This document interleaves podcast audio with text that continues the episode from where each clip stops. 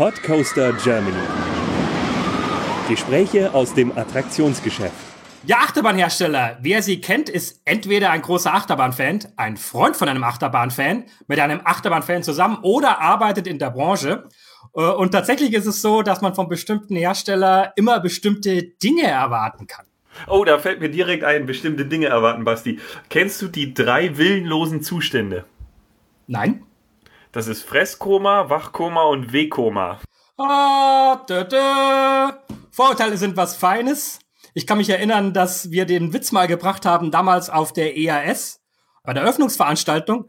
Und ich habe sehr lachen müssen, als dann vor uns plötzlich so Schultern äh, lachend äh, gezuckt haben. Also das ist äh, das Vorurteil ist, glaube ich, in, in der Branche immer noch ziemlich da. Ich muss es auch gleich wieder relativieren, weil wir sind ja durchaus auch schon einige Vekoma-Bahnen gefahren, die mehr als okay waren. Also sie bauen auch schon schöne Sachen, aber gerade bei den älteren ist es schon ein spezielles Erlebnis mit diesen Bahnen ist auch tatsächlich so, dass sie ja seit einiger Zeit wirklich versuchen, von diesem Image wegzukommen und auch äh, ein neues Track-System entwickelt haben. Also da muss man wirklich fair, fairerweise sagen, die haben auch den, die Zeichen der Zeit erkannt und äh, orientieren sich dann neu um. Aber ich denke, bezüglich Vekoma werden wir vielleicht zu einem anderen Zeitpunkt mal uns ausführlicher ähm, unterhalten. Ähm, in unserem heutigen Podcast geht es auch um einen Achterbahnhersteller, allerdings nicht um Vekoma, sondern äh, über einen anderen, über einen Deutschen. Da sind wir beide, glaube ich, äh, auch immer ziemlich angetan gewesen. Hans, korrigier mich, wenn ich's wenn du es anders siehst. Nein, absolut. Wir haben auch eine von diesen Bahnen 2017 zur besten Achterbahn gewählt, die wir gefahren sind. Im ganzen Jahr. Genau, also ähm, wer sich erinnert, wir haben in einem Podcast, früheren Podcast schon mal darüber gesprochen, dazu später vielleicht gleich noch mehr. Es geht jedenfalls in diesem Podcast auch um den Achterbahnhersteller, ähm, nicht um Vekoma, sondern um einen anderen, um einen deutschen, nämlich um Gerstlauer, den die einen oder anderen von euch bestimmt kennen. Wir haben Gerstlauer gesehen auf der Euro Attraction Show, auf der großen Freizeitbranchenmesse, die dieses Jahr in Amsterdam stattgefunden hat.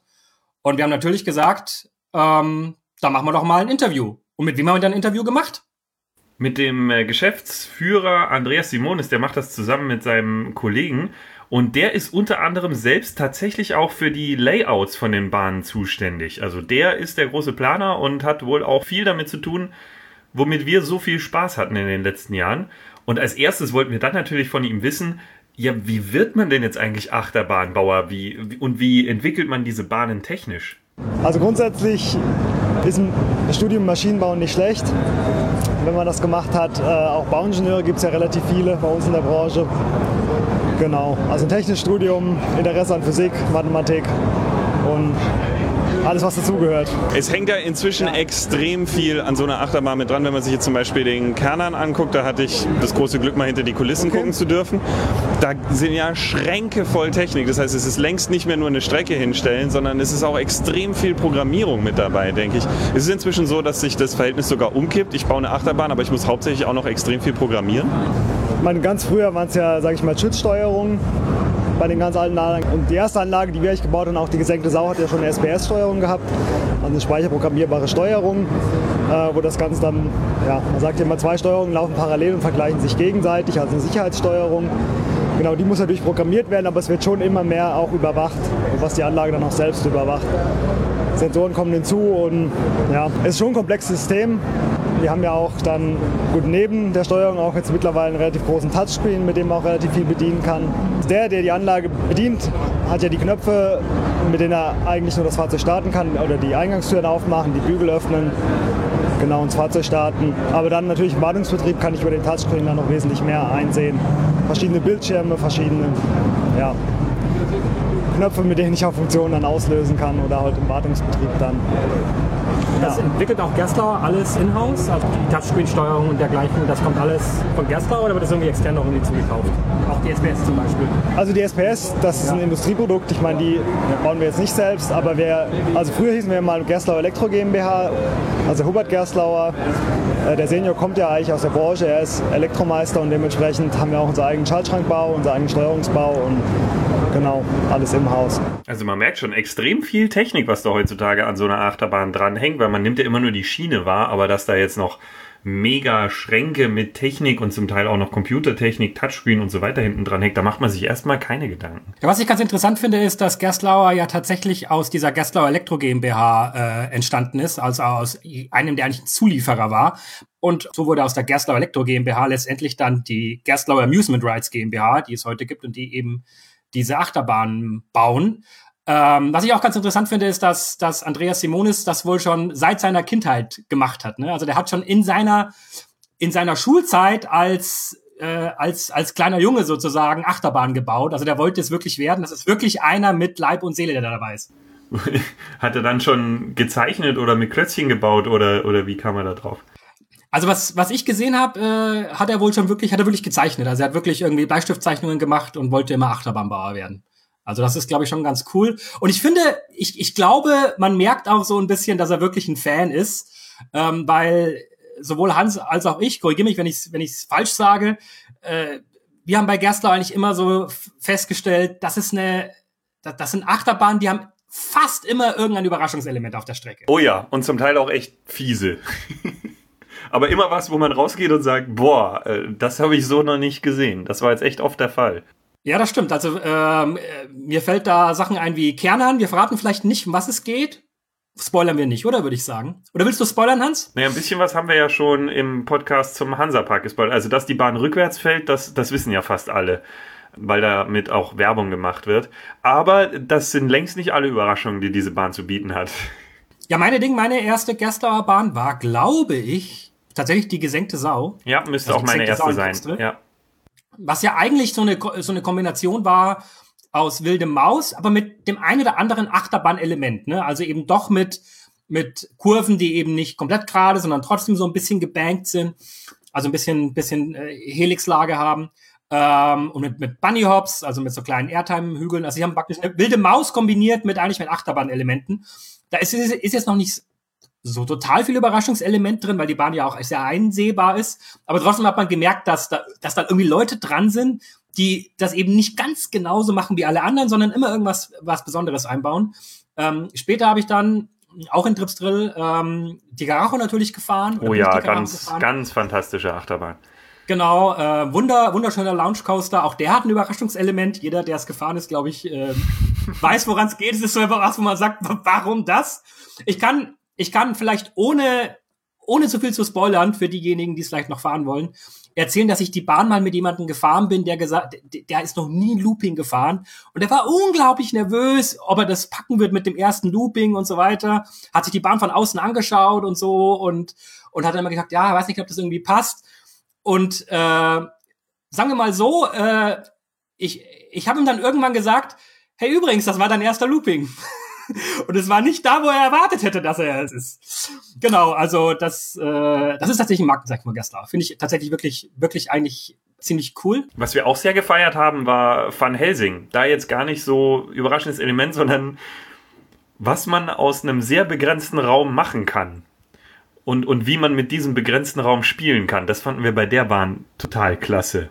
Ja, also ich finde ich, ich finde tatsächlich, dass man merkt bei Gerstlauer, dass das, dass das neben reinen ich sag mal, Maschinenbauern eben auch irgendwie Leute sind, die trotzdem ein gewisses kreatives Talent haben. Was wir als nächstes besprochen haben mit äh, den Andreas ist, ob diese ganzen Ideen, die sie da bauen und die sie da entwickelt haben, also verschiedene Achterbahn-Elemente kombinieren, Achterbahntypen kombinieren, Überraschungselemente reinnehmen, ob das so ein ganz absichtliches Markenkennzeichen ist von der Firma. Ähm, genau, und da hören wir uns doch mal an, was er dazu geantwortet hat.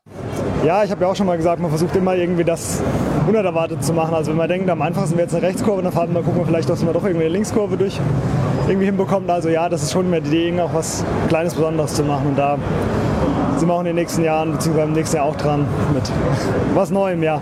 Wie stark sind denn die Vorgaben, wenn man eine Achterbahn baut? Man bekommt einen Auftrag von einem Park, der sagt, ich hätte gerne eine Achterbahn. Wie viel gibt der Park vor? Wahrscheinlich auch allein durch Höhenbeschränkungen und mhm. so weiter. Und wie viel ist dann Vorschlag von der Herstellerfirma?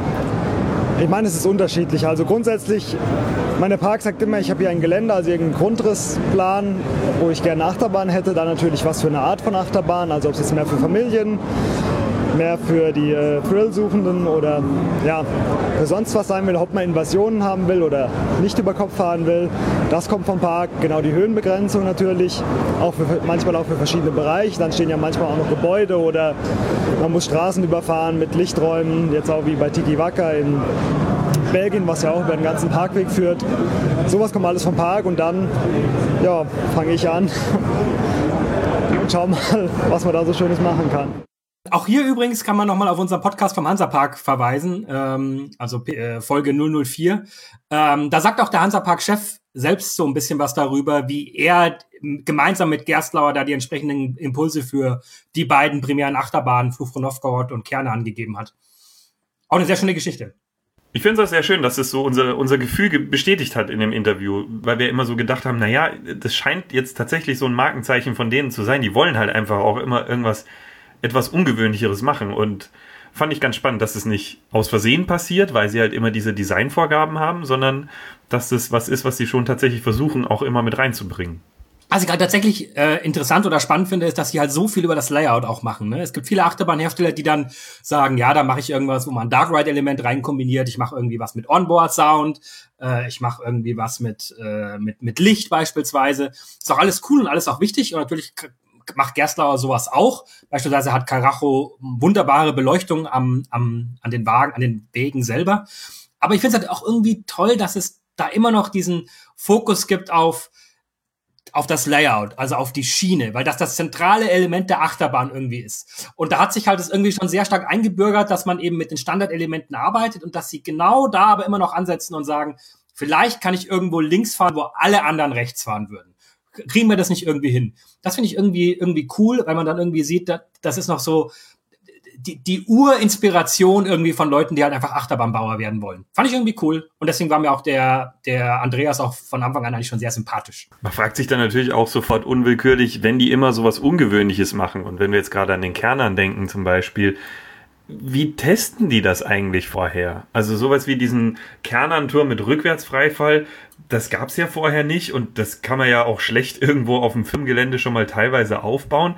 Da ist dann natürlich schon die Frage, wie funktioniert jetzt das Testen ohne Bahn, wenn man dann seinen Entwurf fertig hat bei Gerstlauer und bleibt dann trotz dieser Simulation der Realtest auch immer noch spannend?